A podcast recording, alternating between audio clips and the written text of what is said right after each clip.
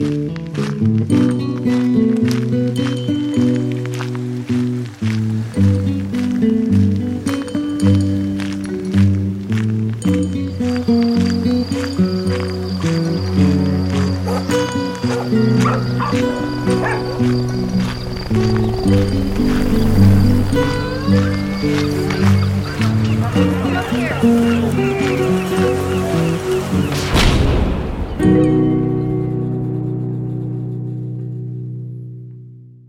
Nous avons pris la distance nécessaire avec la zone urbaine pour ne plus craindre les chiens et les hommes.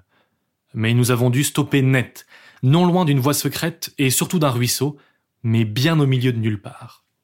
Matt, toute sa vie, avait consommé des produits des anciens conservés au fil des années, comme le miel, et de la viande. Presque que de la viande, souvent crue. Le régime plante que j'utilisais pour être autonome lui avait scié le corps. Il s'est effondré avec d'horribles crampes au ventre. Il ne pouvait plus avancer. La première fois, tétanisé, il a voulu me clouer la main au sol avec sa lame parce qu'il pensait que je l'avais empoisonné. J'ai dû attendre que son état empire pour prendre soin de lui. Pour éviter les loups, j'ai construit un plancher de branches sur un arbre et j'ai hissé Matt dessus. J'ai cuit le rat qu'il avait chassé et je l'ai mêlé à des noix et des orties séchées. Son corps réagissait mal. Je lui ai donné beaucoup d'eau. Il criait tellement que je pense qu'il a dû faire fuir toutes les bêtes, même les loups. Il a refusé de manger. Puis il a bien dû accepter mes soupes. Un soir, il m'a dit qu'il pensait que j'étais sincère et que je voulais vraiment le soigner. Mais il pensait qu'il allait vraiment mourir. Alors il m'a donné la permission de le manger si ça arrivait. Ce n'est pas arrivé. Les jours et les nuits ont passé, et il s'est d'abord habitué au spasme, puis à la nourriture. Il était très faible, alors on a attendu encore, sur la plateforme que je bricolais en permanence. On a beaucoup échangé sur nos modes de vie. J'espère ne jamais avoir à manger d'humain, mais je sais désormais que le meilleur morceau, c'est le foie. Et puis un jour, il s'est levé, et on a repris la route. Il apprenait vite et il savait chasser. Un lapin et un rat, c'est la même chose dans le fond. Il aurait été aimé dans le village de la Scarpe. Et vous savez quoi? Je pense qu'il y aurait été heureux. On s'était mis d'accord sur la prochaine étape, la colonie africaine de la Loire. C'était un lieu sûr et propre, un petit bout de paradis dans l'enfer de l'Europe. Son clan en parlait comme d'un lieu mythique, et beaucoup avaient tenté leur chance, pour abandonner face aux dangers de la forêt. Mais moi je la connaissais bien parce que le collecteur d'objets de brûlure m'avait donné la direction on suit la voie sacrée au sud-ouest jusqu'à rencontrer une rivière immense, la Loire. On a su qu'on s'approchait avec les bruits. Les machines volantes des Africains hurlaient dans la nuit.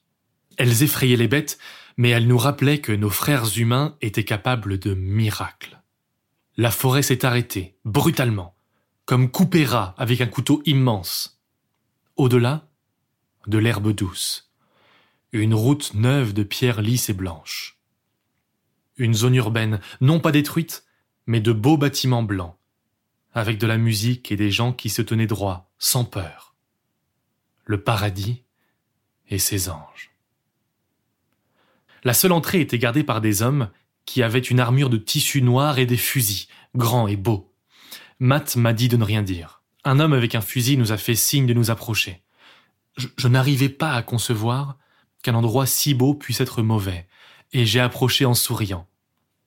Il parle notre langue, en articulant, lentement.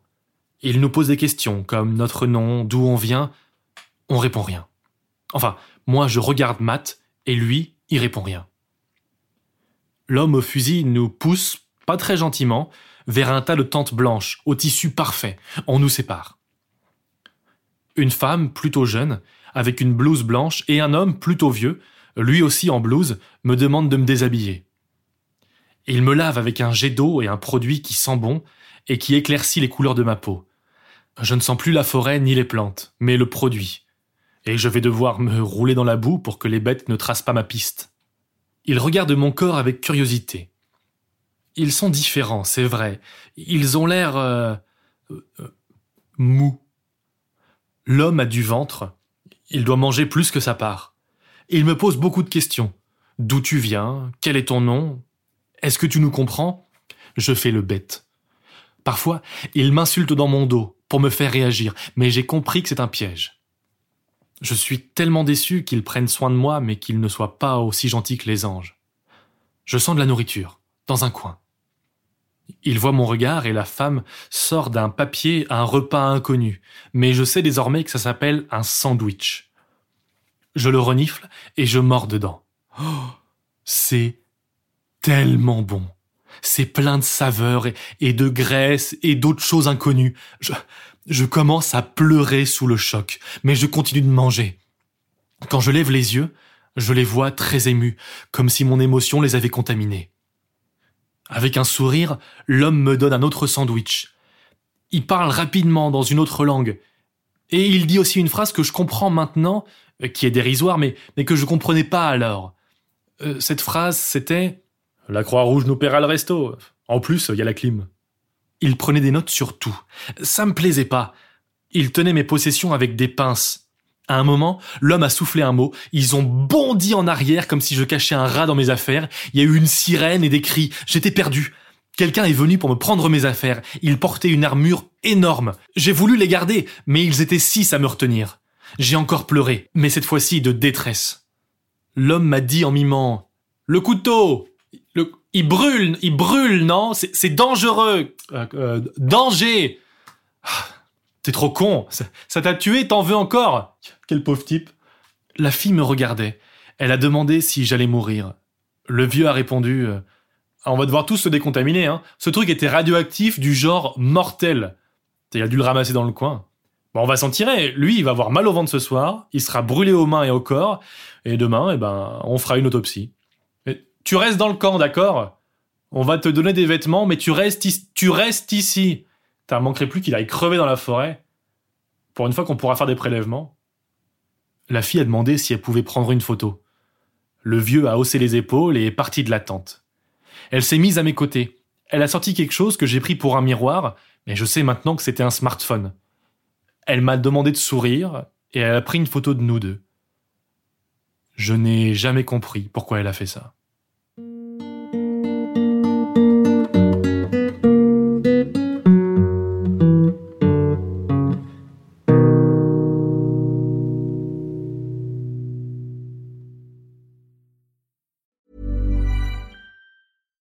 When you make decisions for your company, you look for the no-brainers. And if you have a lot of mailing to do, stamps.com is the ultimate no-brainer. It streamlines your processes to make your business more efficient, which makes you less busy.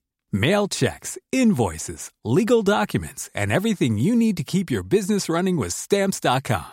Seamlessly connect with every major marketplace and shopping cart Schedule package pickups and see your cheapest and fastest shipping options from different carriers with rates up to 89% off USPS and UPS rates. And with the stamps.com mobile app, you can take care of mailing and shipping wherever you are. Make the same no-brainer decision as over 1 million other businesses with stamps.com. Sign up with code program for a 4-week trial plus free postage and a free digital scale. No long-term commitments or contracts. That's stamps.com. Code program.